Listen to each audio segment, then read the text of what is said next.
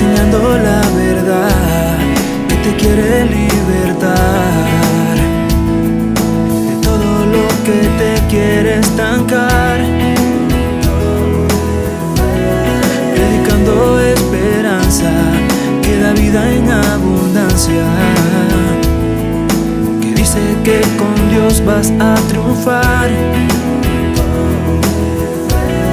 Alcanzando corazones y pidiendo bendiciones.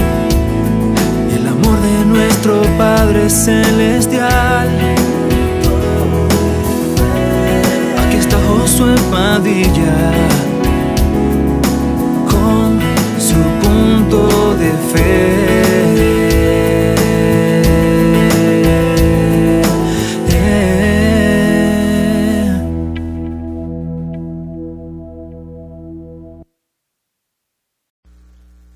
Ha oído esta porción bíblica en alguna ocasión. Usted, ah, si usted creció en la iglesia, usted estuvo en ese salón dominical cuando eh, se nos habló la historia de este hombre llamado Nicodemo, un hombre que buscó a Jesús de noche. Le voy a mencionar algunas cosas básicas porque luego le voy a pedir un favor eh, para propósitos de este mensaje. Nicodemo es un personaje popular y quiero hacerle nota de algo muy peculiar o significativo en la palabra del Señor. La palabra del Señor habla de muchos personajes, pero hay una peculiaridad en algunas cosas y esto es que ah, los nombres que para los escritores no eran importantes no son mencionados, sino solo es mencionado su problema o su defecto o su error. Pero las personas que son importantes o las personas que para ellos eran importantes, quizá personajes conocidos que toda la audiencia pudiera reconocer, sus nombres son mencionados como este hombre llamado Nicodemo. Había una mujer que te sufría de una enfermedad que tocó el borde del manto de Jesús. ¿Cómo se llamaba esta mujer?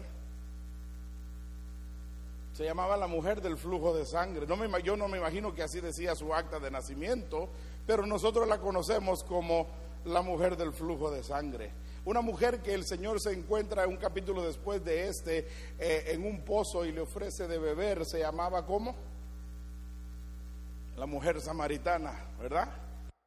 Las personas importantes en la Biblia son mencionadas para propósitos de enfatizar la importancia del evento. Cuando una persona como la mujer del flujo de sangre o la mujer samaritana o, en el caso de María Magdalena se menciona el nombre de ella porque lo que ocurrió con estas personas conocidas en la ciudad o en el ambiente en que Jesús está desarrollando su ministerio eran personas que valían la pena mencionar porque el Evangelio según San Juan fue escrito para comprobar de que Jesús era verdaderamente el Cristo o el Mesías.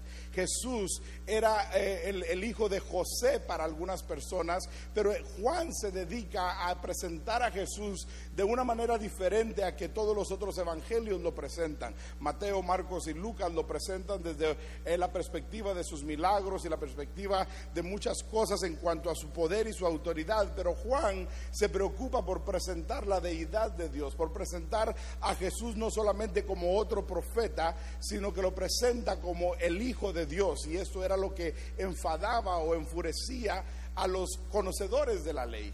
Una de las cosas muy peculiares en el proceso de todo esto es que Jesús está empezando su ministerio para este momento. En la porción que yo le leí en esta ocasión, el único milagro que ha ocurrido según el Evangelio, según San Juan, es que Jesús ha convertido el agua en vino en una boda.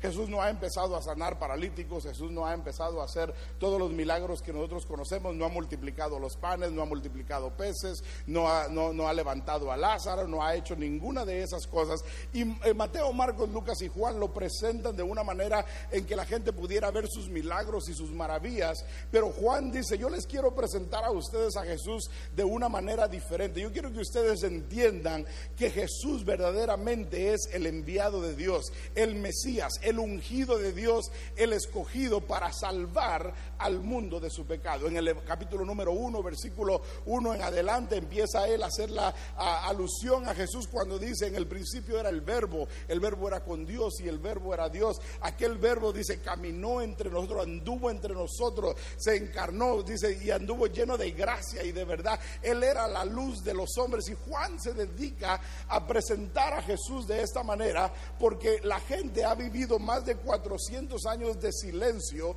desde que Dios ha hablado al pueblo de Israel. Eh, de los 400 años de silencio ha ocurrido muchas cosas como la esclavitud en Babilonia y luego después el, salir de la esclavitud a encontrarse con que Jerusalén ha sido tomada por otros imperios, por otros gobiernos y Jerusalén ya no es la Jerusalén de antes. Se ha levantado antes de Jesús un profeta que Dios levantó llamado Juan el Bautista, primo de Jesús y es levantado para empezar a proclamar un reino de los cielos que viene detrás de él. Hay un problema político en Jerusalén. Eh, los romanos han conquistado la ciudad y Roma ha establecido gobernadores dentro de Jerusalén para que los judíos puedan seguir haciendo sus rituales, su, su religión, pero es controlada por el poder romano dentro de esta ciudad. Y Juan se dedica a presentar a este Jesús como el Mesías como el Hijo de Dios y el problema es de que pareciera ser que ya andan ciertas pláticas acerca de que este Jesús está haciendo las cosas diferente. Usted y yo conocemos a Jesús como el hijo del carpintero y el hijo de María, pero yo quiero explicarle a usted algo que ocurre dentro de la cultura hebrea. La cultura hebrea, todos los niños son enviados a prepararse para lo que se llama la presentación delante del concilio, lo que aquí le llaman el bar mitzvah, que es una ceremonia donde niños de 12, 13 años son presentados delante de intérpretes y doctores de la ley para recitar todo el Antiguo Testamento, lo que es el Pentateuco, para presentar estos libros y decir, conocemos la ley de Moisés, conocemos todo lo que Moisés nos ha enseñado. Y le tengo que decir esto para que entienda dónde lo voy a llevar en el mensaje. Jesús se presenta delante de este grupo y se acuerda en una ocasión que lo encuentran en el templo y dice la Biblia que él estaba enseñando con sabiduría adelante de todos los hombres y esto era porque Jesús vino a nacer de María, una virgen, pero José no era su padre. Y se acostumbraba que cuando un niño se presentaba delante de estos hombres y no pasaba el examen, y un, déjeme ponérselo de esta manera, los niños eran llevados delante de estos maestros, y si el maestro miraba un potencial en el niño para hacerlo más docto o más conocedor de las leyes y enseñarle a interpretarlas, el maestro escogía al niño y lo tomaba y le decía a los padres, quiero que me dejes a tu hijo acá en la sinagoga porque quiero enseñarle a interpretar la ley de Moisés. Y esto era un honor para un padre, porque no todos eran escogidos para ser rabinos. Los que no eran escogidos para ser rabinos sencillamente regresaban a hacer el trabajo de sus padres. En el caso de Jesús, si Jesús no hubiera pasado el examen, Jesús hubiera tenido que regresar al taller de carpintería. Pero como Jesús no era hijo de José, sino que él era hijo de Dios, escogido de Dios, por el cual nosotros obtendríamos la vida eterna, Jesús tuvo que conducirse para el propósito para el cual él fue enviado. En Lucas capítulo 4 el Señor se para enfrente del grupo de personas y dice, el Espíritu del Señor está sobre mí por cuanto me ha ungido, es decir, yo he sido escogido, seleccionado para este propósito. Entonces, en el capítulo que hemos leído en esta ocasión, encontramos de que Jesús es llamado a platicar por un hombre que es conocedor de la ley. Jesús no está hablando con un rebelde,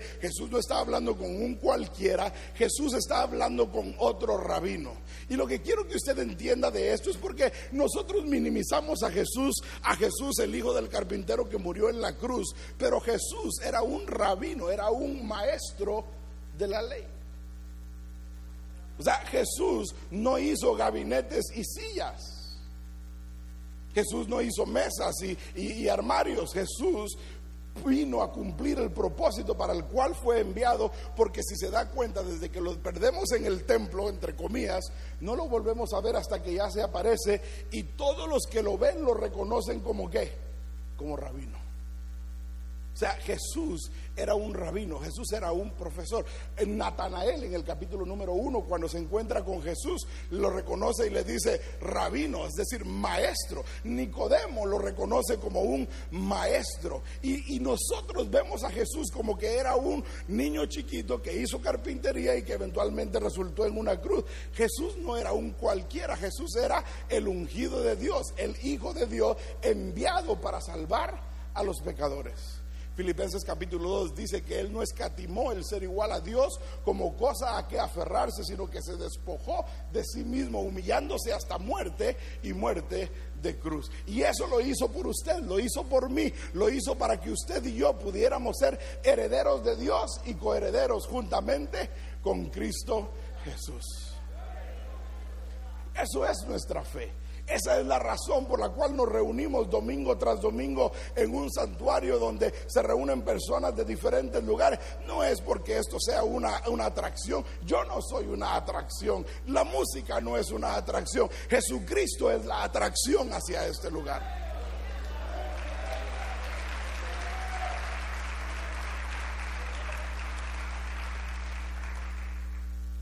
Nicodemo viene a Jesús y hace, yo no sé cómo hizo el apoyo, yo no sé si le mandó un tweet o un email, pero le dice a Jesús, quiero hablar contigo. Jesús sabe quién es Nicodemo. Jesús sabe que esta plática no es solamente para comer unas, unas papas fritas y una hamburguesa. Jesús sabe que Nicodemo trae un propósito detrás. Y Jesús está de acuerdo en sentarse con Nicodemo porque pareciera ser como que Nicodemo ha sido escogido por un grupo de hombres para ir a hablar con Jesús para saber cómo le hace para hacer lo que está haciendo. El problema es que Jesús ha empezado a hacer cosas que ellos no hacen. Las cosas que están viendo en Jesús no son las que ellos han enseñado por todo el tiempo.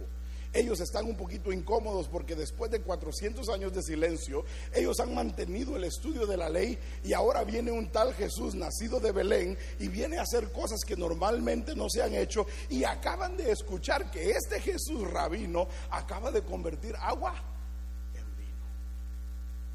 Jesús viene a cambiarle el sistema. Y déjeme explicarle algo. Una de las peculiaridades de la iglesia es que cuando la iglesia empieza a llenar los vacíos que el gobierno no puede, el gobierno se incomoda con la iglesia y la ataca. Eso es lo que está pasando ahorita en, los cambios que estamos viviendo entre la sociedad. Y como Jesús está empezando a hacer cosas que ellos no hacen y que Roma no puede hacer, el problema de estos hombres es, quieren saber cómo es que éste le hace para atraer tanta gente porque ellos no llenan la sinagoga.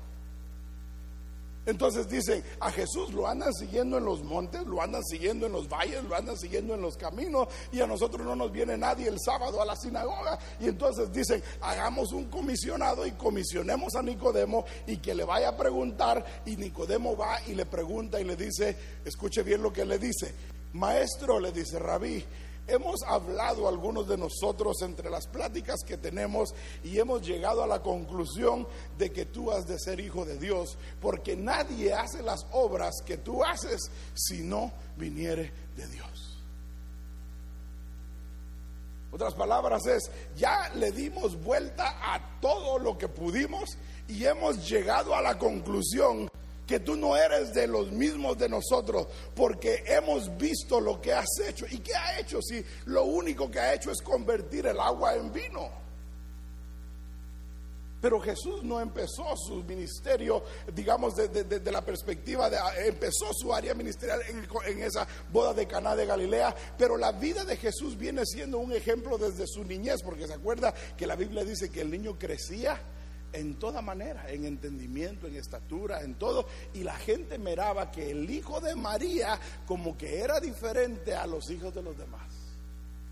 Y los, y los hombres estudiosos llegan a la conclusión y se, y se acercan a Jesús y le dicen, Jesús, hemos llegado a la conclusión que tú has de venir de Dios, porque nadie puede hacer las cosas que tú haces si no es que viene de Dios. Hermano, yo quiero decirle algo en esta noche y quiero dejarlo en su corazón, amigo que está en este lugar, que quizá no conoce a Jesucristo como su Salvador y usted no entiende por qué este grupo de gente se ha estado reuniendo aquí por más de 20 años. Déjeme decirle, la razón por la cual nos reunimos en este lugar es porque seguimos al Rey de Reyes, al Señor de Señores, al Dios de los dioses, al que es, el que era y el que ha de venir. Y nosotros creemos en Jesucristo como el Hijo de Dios que quita el pecado del mundo.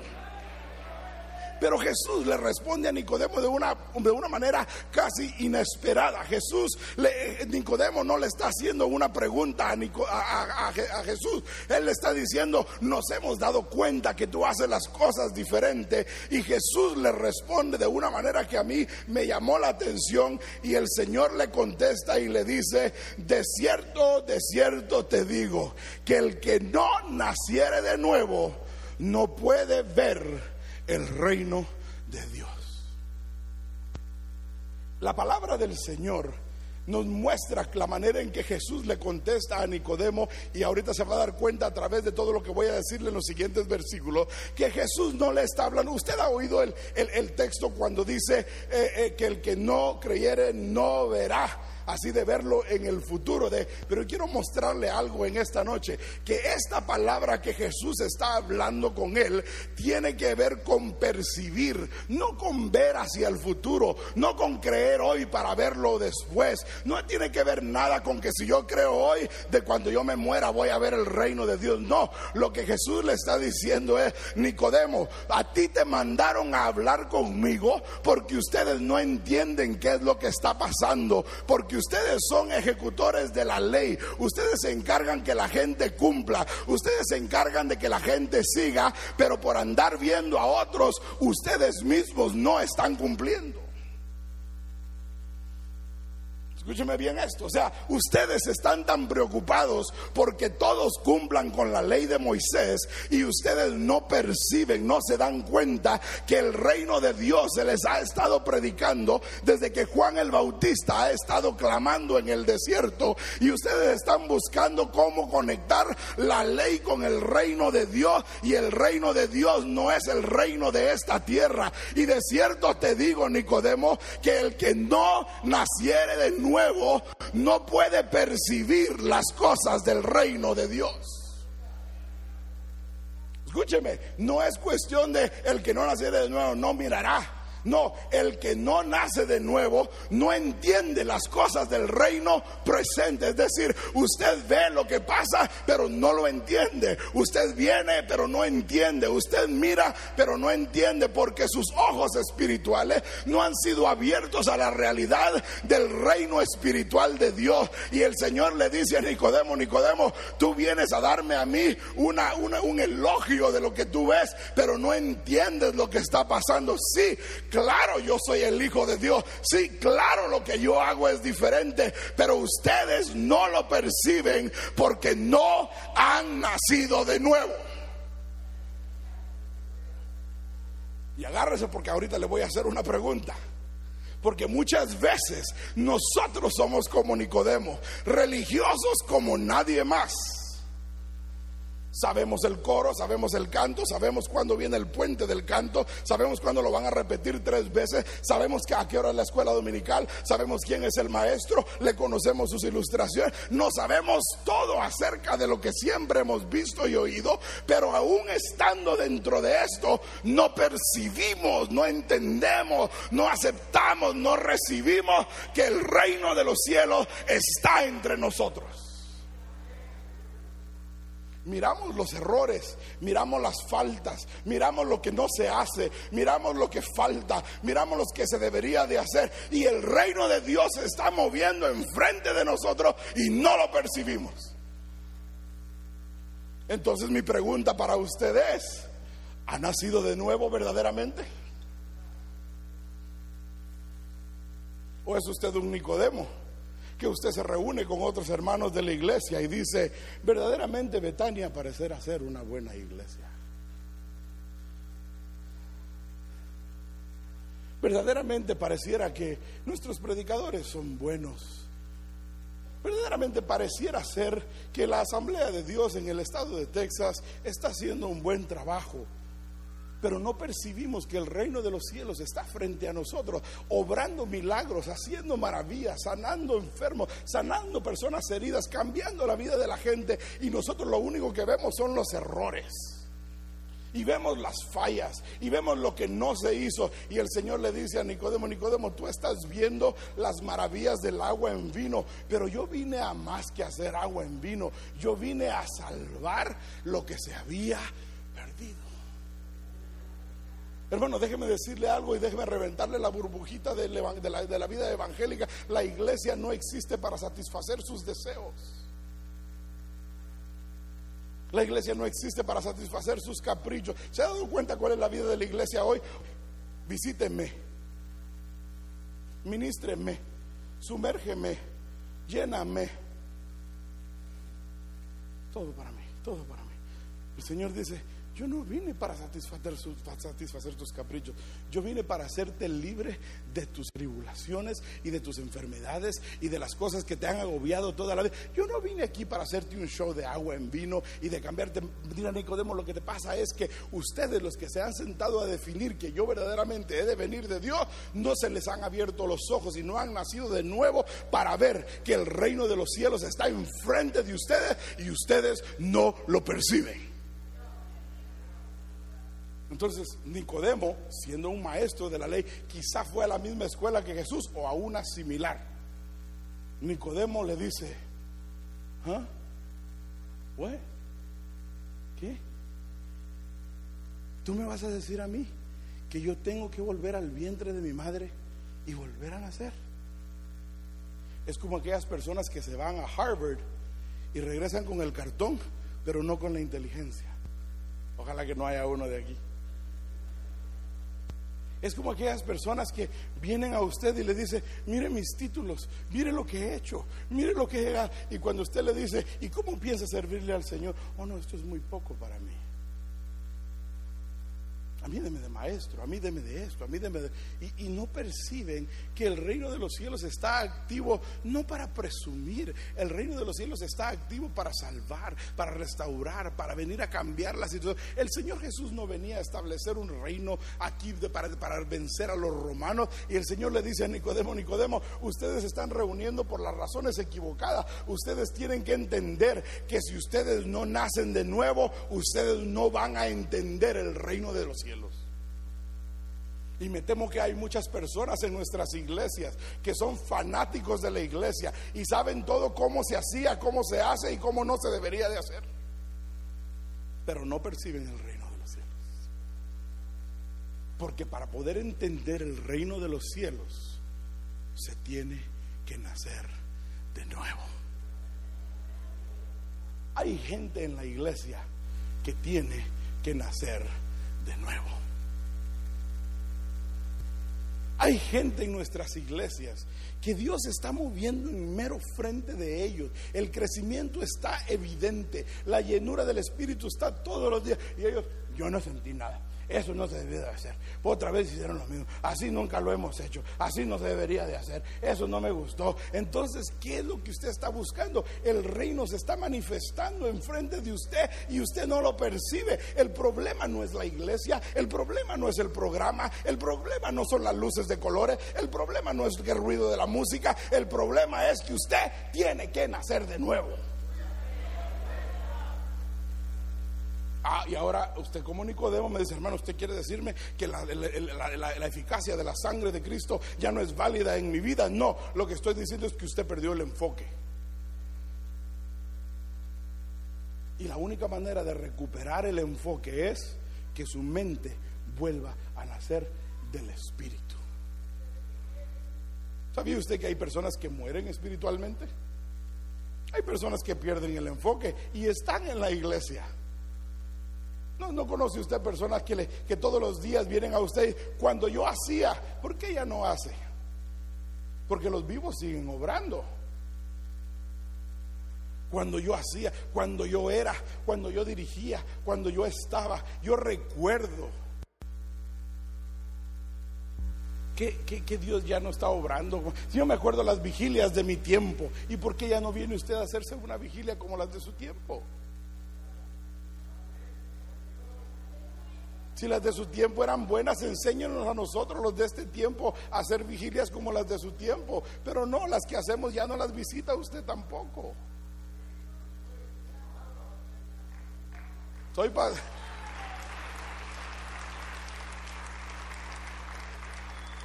El, se- el Señor le dice a Nicodemo, Nicodemo, de nada le sirve a ustedes llegar a la conclusión que yo soy el Hijo de Dios, si no puede, que, de que yo vengo del cielo, si no entienden que yo soy el Hijo de Dios. De nada les sirve a ustedes llegar a la conclusión de que esto que se ve, se ve bonito y es diferente y es así, pero de nada les sirve si ustedes no pueden percibir por su propia manera, en una manera espiritual, que el reino de los cielos está activo dentro de ti. ¿Y sabes cómo se puede hacer eso, Nicodemo? Tienes que nacer de nuevo. Y ve, dile a tus amiguitos que si quieren ver lo que yo vengo a enseñar, tienen que nacer de nuevo. Porque lo que ustedes ven, lo ven por lo terrenal, no por lo espiritual. Porque más adelante le dice, si te explico lo terrenal y no lo entiendes, ¿qué pasa, Nicodemo, si te empiezo a hablar de las cosas espirituales? Si no entiendes lo que ves, ¿cómo vas a entender lo que no ves? ¿Sabes cuál es el problema, Nicodemo? Tienes que nacer de nuevo. ¿Sabe por qué es que muchas personas no entienden la razón o la, la- la- motivación de la cual nosotros nos presentamos a la iglesia semana tras semana? Porque ellos no ven el reino como usted lo ve. Ellos no entienden por qué hay que levantar las manos, por qué hay que gritar, por qué hay que clamar, por qué hay que arrodillarse, por qué hay que esto, por qué hay que bautizarse, por qué ellos no son parte del reino, son Nicodemos. Ellos necesitan que sus ojos sean abiertos y tienen que nacer de nuevo para poder percibir el reino de los cielos. Pero la inteligencia de Nicodemo lo limita a la realidad de su vida y le dice, Nicodemo, Señor, ¿me vas a decir que yo tengo que entrar por segunda vez en el vientre de mi madre y nacer? Y el Señor le contesta y le dice, el que no naciere del agua y del espíritu, Nicodemo, no puede entender estas cosas. En otras palabras, Nicodemo, tu nacimiento de tu madre, el nacimiento natural, eso no lo puedes regresar, pero hay una vida espiritual en ti. ¿Se acuerda cuando el Señor le habla a la mujer del pozo y le dice, sabes una cosa, la hora viene y la hora es cuando los verdaderos adoradores adorarán al Padre en qué? En espíritu y en verdad. ¿Sabe por qué? Porque Dios es. En otras palabras, hay una parte de tu cuerpo que es carne y desea las cosas de la carne, pero hay una parte de ti que es espíritu y que para entender las cosas espirituales tiene que estar el hombre espiritual vivo para poder percibir las cosas del espíritu y si no naces de nuevo no puedes entender las cosas del espíritu. Esta es la doctrina que creemos, amado hermano. Esta es la base de por qué hacer, de nada sirve hacer maromas y dar vueltas si no entendemos esto. Porque esto es lo que nos mantiene, esto es lo que se para en contra de todas las cosas que están pasando delante de nuestra sociedad. La razón por la cual estamos viviendo lo que estamos viviendo no es porque este, este, este país se haya convertido en un país pagano después de ser en un cristiano. El problema es que los cristianos dejaron de ver lo que miraban antes y dejaron de pelear por lo que antes peleaban y lo que antes ellos pues, se paraban en contra, ya no se paran en contra, sino que comen con ellos y ahora queremos que Dios nos salve de algo que nosotros mismos causamos. La iglesia dejó de evangelizar, la iglesia dejó de proclamar el nombre del Señor, la iglesia dejó de leer la Biblia, la iglesia se, se cohibió cuando le dijeron que ya no podían hacer esto, se cohibió cuando no podían hacer lo otro y ahora queremos que venga un Mesías a salvarnos y nosotros mismos tenemos la autoridad del Padre para pelear contra esto, pero por miedo a ser políticamente incorrectos no decimos lo que tenemos que decir. Nos da miedo la cárcel. Nos da miedo que nos rechacen, nos da miedo que no se vendan nuestros CDs, nos da miedo que no venga, nos da miedo esto. ¿Y sabe qué? Yo encuentro que cada vez que Jesús hacía cosas como estas, dice, y trataban de empujarlo de un, de un peñasco. Dice, y la gente lo trataba de agarrar para matarlo. Y Jesús siempre se escurría en medio de ellos. Decía, tú no me puedes tocar. Mientras el propósito no se haya cumplido, no hay arma forjada contra mí que prospere. si mi propósito no se ha cumplido, el enemigo no puede destruir. Entonces el Señor le contesta, porque el, final del mensaje no es el versículo 13, yo quiero que vea el versículo número 5. Respondió Jesús y le dijo, de cierto, de cierto, te digo que el que no naciere del agua y del Espíritu no puede entrar en el reino de Dios. Pero no es en el día postrero, es ahorita. Versículo número 6. Lo que es nacido de la carne, carne es, y lo que es nacido del Espíritu, Espíritu es. No te maravilles de que te dije, os es necesario nacer de nuevo. Amado hermano, no se maraville de que le dije que algunos tienen que nacer de nuevo. Hay que reagarrar el enfoque, amado hermano, hay que reagarrar la realidad de nuestra vida. Nosotros tenemos que entender que en Cristo somos más que vencedores por medio de aquel que nos amó que no le dé vergüenza decir que es nacido de nuevo, que no le dé vergüenza vivir en la evidencia que es nacido de nuevo. Y aquí le va, mire el versículo número 9, mire la inteligencia de Nicodemo. Y respondió Nicodemo y le dijo, ¿cómo puede hacerse esto? Y el Señor le dijo, tú eres diácono de la iglesia y me dan ganas de quitarte ahorita. Tú eres parte del comité de la visión de la iglesia y vas a preguntar, ¿y cómo vamos a hacer el nuevo templo? Pues con dinero. Tú diácono de la iglesia y preguntas, ¿y cómo vamos a hacer para remodelar? Pues con dinero. Pero lo que pasa es que no ves la visión, no entiendes el reino porque estás viendo las cosas por la naturalidad de lo que tú eres. Tienes que entender, Nicodemo, que tú tienes que nacer de nuevo de espíritu. Porque el área espiritual de tu vida es la que está muerta. Tú puedes comer, tú puedes tomar soda, tú puedes hacer jugar fútbol. Ya no metes goles, pero corres detrás de la pelota. Pero, pero, pero para entender las cosas espirituales, para entender, hermano, déjeme decirle una cosa, y esto, esto le va con mucho respeto a las personas que tienen mucho tiempo en la iglesia. Solamente porque usted hizo mucho en la iglesia, no quiere decir que usted es mucho en la iglesia.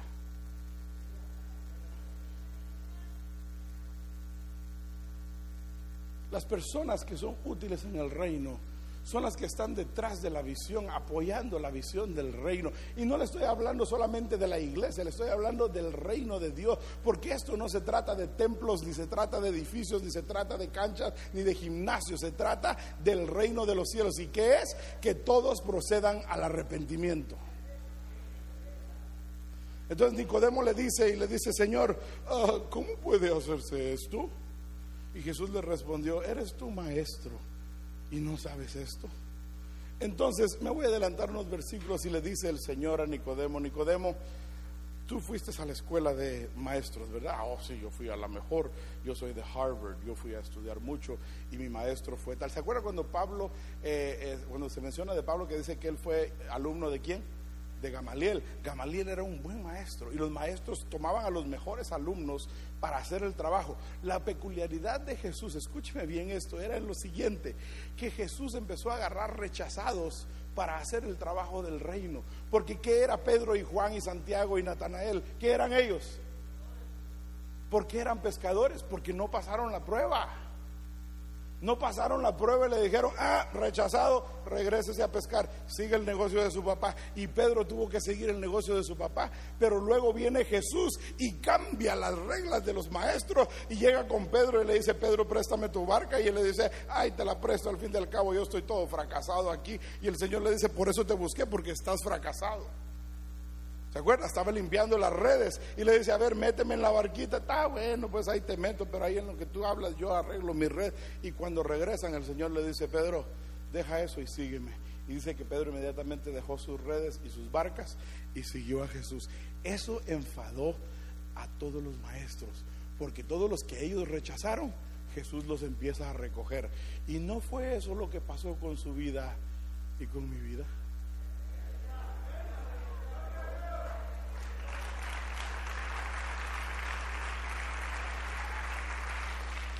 Que cuando su, familia dijo, este no se salva, que cuando la, la sociedad dijo, este nunca cambia, que cuando en el trabajo dijeron, este nunca se arregla, que cuando su esposa dijo, a este lo dejo porque no cambia, el Señor lo recogió a usted. Y ahí fracasado, ahí dolido, ahí en su perdición, ahí en su situación, el Señor dijo, te rechazó la vida, sí, vente conmigo, yo te voy a hacer algo. Mira qué pasó contigo. No, es que a mí yo nunca, ¿sabes qué? Contigo también puede hacer. Vente y empezó la gente a seguir a Jesús y los maestros empezaron a enojar porque seguían a Jesús todos aquellos que ellos habían rechazado. Y permítame imaginarme a mí el cuadro cuando iban caminando por la aldea y miraban un rabino imagino ya a Pedro decirle, a ver, ¿qué me vas a decir ahora? Tú me rechazaste y mira quién me recogió.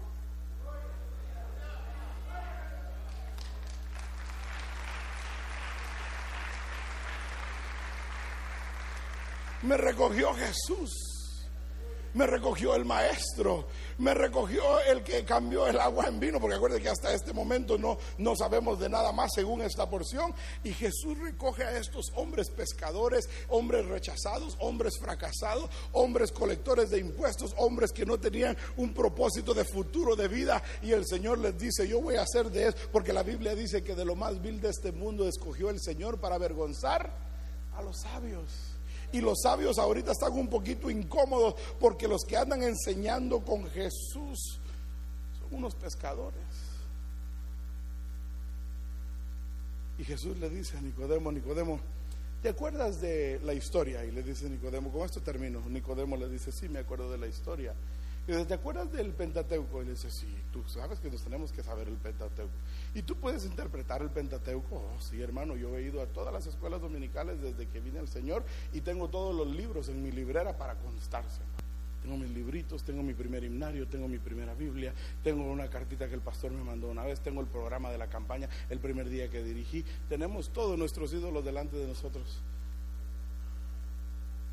Pero el Señor le dice, ok, Nicodemo, ¿Tú te acuerdas de una lección que nos enseñaron en la sinagoga acerca de algo que pasó en el desierto? ¿Te acuerdas que había un grupo de personas que empezaron a murmurar en contra de Moisés, el líder, y empezaron a murmurar de tal manera que Dios se enfadó de ellos y que el Señor ya ha enfadado de ellos porque solo chisme y chisme y habla y habla y criticando lo que se debía de hacer y lo que no se debía de hacer? Alguien diga, quejándose de esto y quejándose del otro y quejándose del pan y quejándose de las codornices y quejándose del desierto y que mejor era allá y que mejor era aquí y que aquí. ¿Te acuerdas lo que hizo Dios en eso? Oh, sí, yo me recuerdo. El Señor hizo que salieran unas víboras de entre las piedras y empezaran a picar a todos y todo aquel que era picado por estas víboras moría en el momento porque el veneno de ella lo mataba por murmuradores. Nicodemo, tú verdaderamente que has ido a todas las escuelas dominicales. ¿Y qué pasó después, Nicodemo? Oh, era una mortandad tan extensa sobre todo el pueblo que Moisés clamó al Señor y pidió una ayuda a él y le dijo, Señor, haz algo porque toda la gente se está muriendo en el desierto y me vas a dejar sin nadie. ¿Y qué fue lo que pasó, Nicodemo? Ah, pues que el Señor Jesús, perdón, el Dios le dijo a, a, Moisés, le dijo, Moisés, ¿sabes qué? Hazte una serpiente de bronce y ponla sobre una vara y llévala hacia un monte y ponla ahí arriba. Y lo que voy a hacer es que voy a poner una solución ahí arriba, que todo aquel que sea picado por la serpiente, si se voltea inmediatamente a ver a la serpiente que está en la vara, toda la persona que logre ver la serpiente allá arriba no morirá. Wow, Nicodemo, tú sí que sabes. Y le dice, ¿y funcionó Nicodemo? Sí, funcionó porque toda la gente que era picada al nomás ver para allá arriba no morían, porque esa era la solución para la situación. Ok, Nicodemo. Ahora sí podemos hablar. Mira, Nicodemo, y esto se lo voy a decir de la manera en que yo quiero que usted lo entienda. Mira, Nicodemo, hay una serpiente que se llama pecado. Y esta serpiente que se llama pecado viene a picar para matar. El enemigo vino para hurtar, matar y destruir. El enemigo vino para quitar el gozo, para quitar la vida, para quitar toda la tranquilidad. El enemigo vino y a través de este piquete del pecado vino a destruir la vida del hombre y el hombre no puede reconciliarse con Dios a causa de su pecado. No hay solución para él, no hay solución para ella. Están como los hombres y las mujeres en el desierto, siendo picados por el pecado y no hay nada que los pueda salvar. Pero ¿sabes qué? Así como Dios le dijo a Moisés que tenía tenía que hacer una serpiente de bronce y ponerla en una vara y subirla hacia un monte. Nicodemo, aquí está la lección del día de hoy y abre tus oídos. Así como Moisés levantó la serpiente en el desierto. Mira, Nicodemo, es que como tú no entiendes, como ya te lo expliqué, te lo voy a explicar de esta manera. Así como ellos no tenían salida a su situación y la serpiente los picaba y se morían y no había manera de Así como el hombre está perdido en su pecado, en sus vicios, en su maldad, en sus cosas que siempre ha hecho y no tiene manera de salir de él. Así como Moisés, eh, eh, Nicodemo, levantó la serpiente en el desierto, quiero que entiendas que es necesario que el Hijo del Hombre sea levantado. Entonces es como que a Nicodemo se le abre el entendimiento porque, ¿sabe una cosa? Cuando vemos las cosas de una manera en que las entendemos, como que se nos abren los ojos y el Señor dice, tanta escuela y eres bien tonto, pues déjame te enseño de esta manera. Y le dice, porque así como Moisés levantó la serpiente en el desierto, es necesario que ahora el Hijo del Hombre sea levantado. ¿Sabes por qué, Nicodemo? Porque de tal manera amó Dios al mundo que dio a su único hijo para que todo aquel que en él cree no se pierda, mas tenga vida eterna. Porque no vino Jesús al mundo a condenar al mundo, sino a que todo el mundo fuese salvo por él.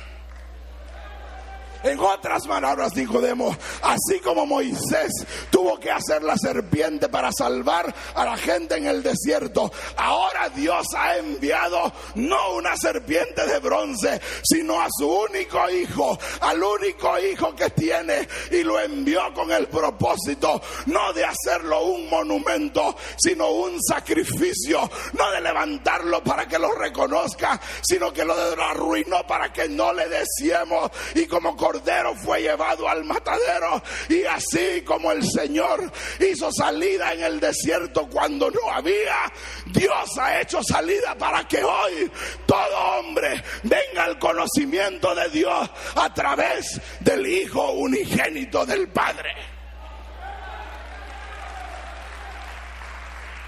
Nicodemo mi propósito de estar haciendo lo que estoy haciendo no es convertir el agua en vino.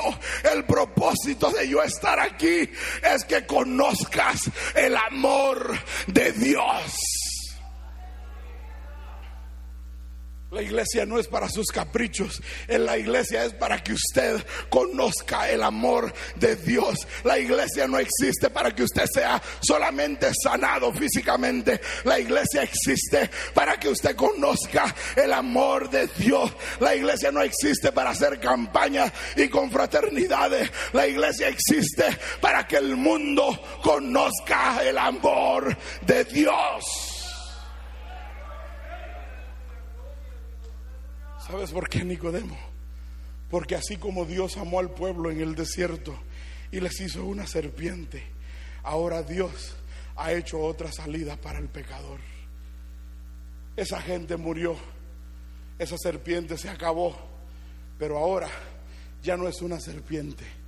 Ahora el Hijo de Dios será levantado. Nicodemo, así como la gente miraba a la serpiente y eran salvos, Ahora cuando miren al Hijo del Hombre colgando del madero, derramando su sangre, respirando el último suspiro, es para que todo aquel que en Él cree no se pierda, mas tenga vida eterna. Déselo fuerte si se lo va a dar. Amado hermano. Amado amigo, déjeme decirle una cosa. Nosotros no existimos para entretenerle a usted. No venga a buscar luces, ni artistas, ni venga a buscar cosas como por el estilo. Si las haya, bien, es parte del programa, pero no venga a buscar a Samuel Hernández, ni venga a buscar a Ricardo, ni venga a buscar a Marcos el que quiera, y a Aroy de Witt, Barrientos el que quiera. Si usted viene a este lugar, no lo traemos aquí para que conozca a artistas, queremos que conozca a nuestro Salvador, Jesucristo es su nombre.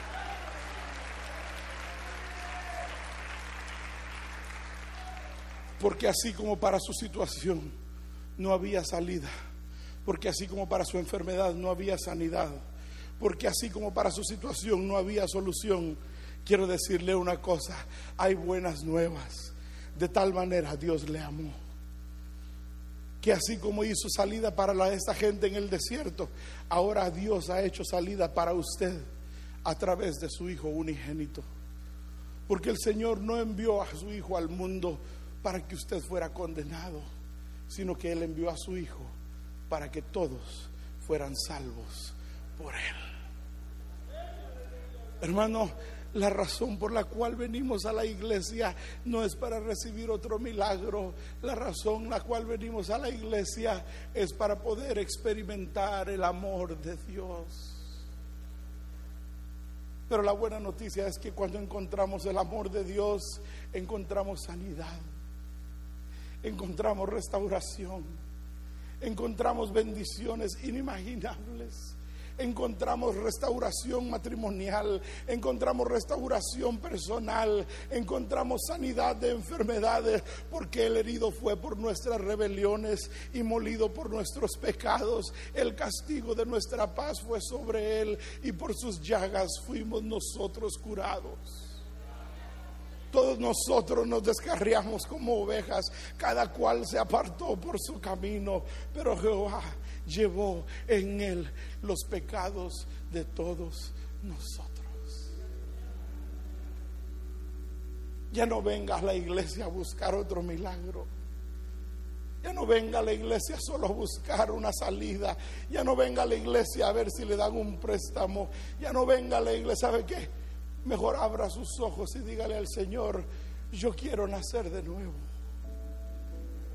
Quiero ver el reino de Dios. Porque el reino de los cielos no es comida ni es bebida. El reino de los cielos no son panes y peces. El reino de los cielos no son edificios y gimnasios. El reino de los cielos no son conciertos ni campañas. El reino de los cielos es amor y paz. El reino de los cielos se encuentra en que así como Moisés levantó la serpiente en el desierto, así es necesario que el Hijo del Hombre fuera levantado. Era necesario que fuera escupido, era necesario que fuera lacerado, era necesario que quedara como no deseado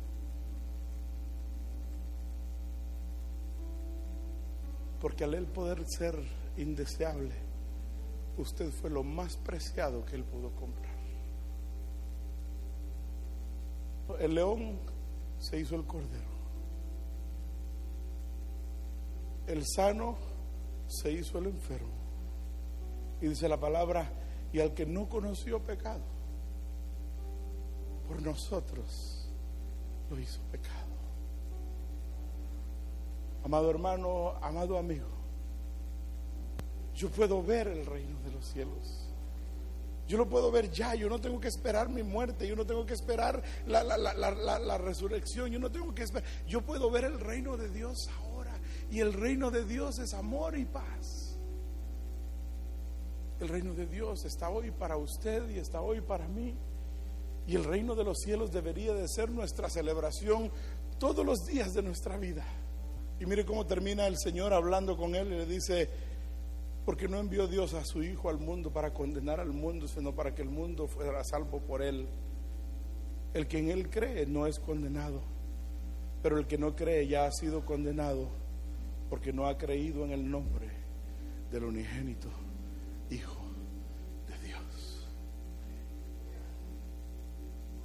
Señor predicador, yo no soy espiritual, yo soy borracho, yo soy drogadicto, yo soy mal hombre, yo soy mal marido, yo soy, déjeme decirle, por usted vino Cristo Jesús. Hermano predicador, usted no sabe ni dónde yo estoy y usted no sabe que yo vine hoy aquí diciendo si Dios no me habla hoy, yo voy a hacer algo que nadie se imagina. Yo sé, yo no me lo puedo imaginar, pero Dios sabía que usted iba a estar aquí hoy. Y yo quiero decirle que para su situación, Cristo es la respuesta.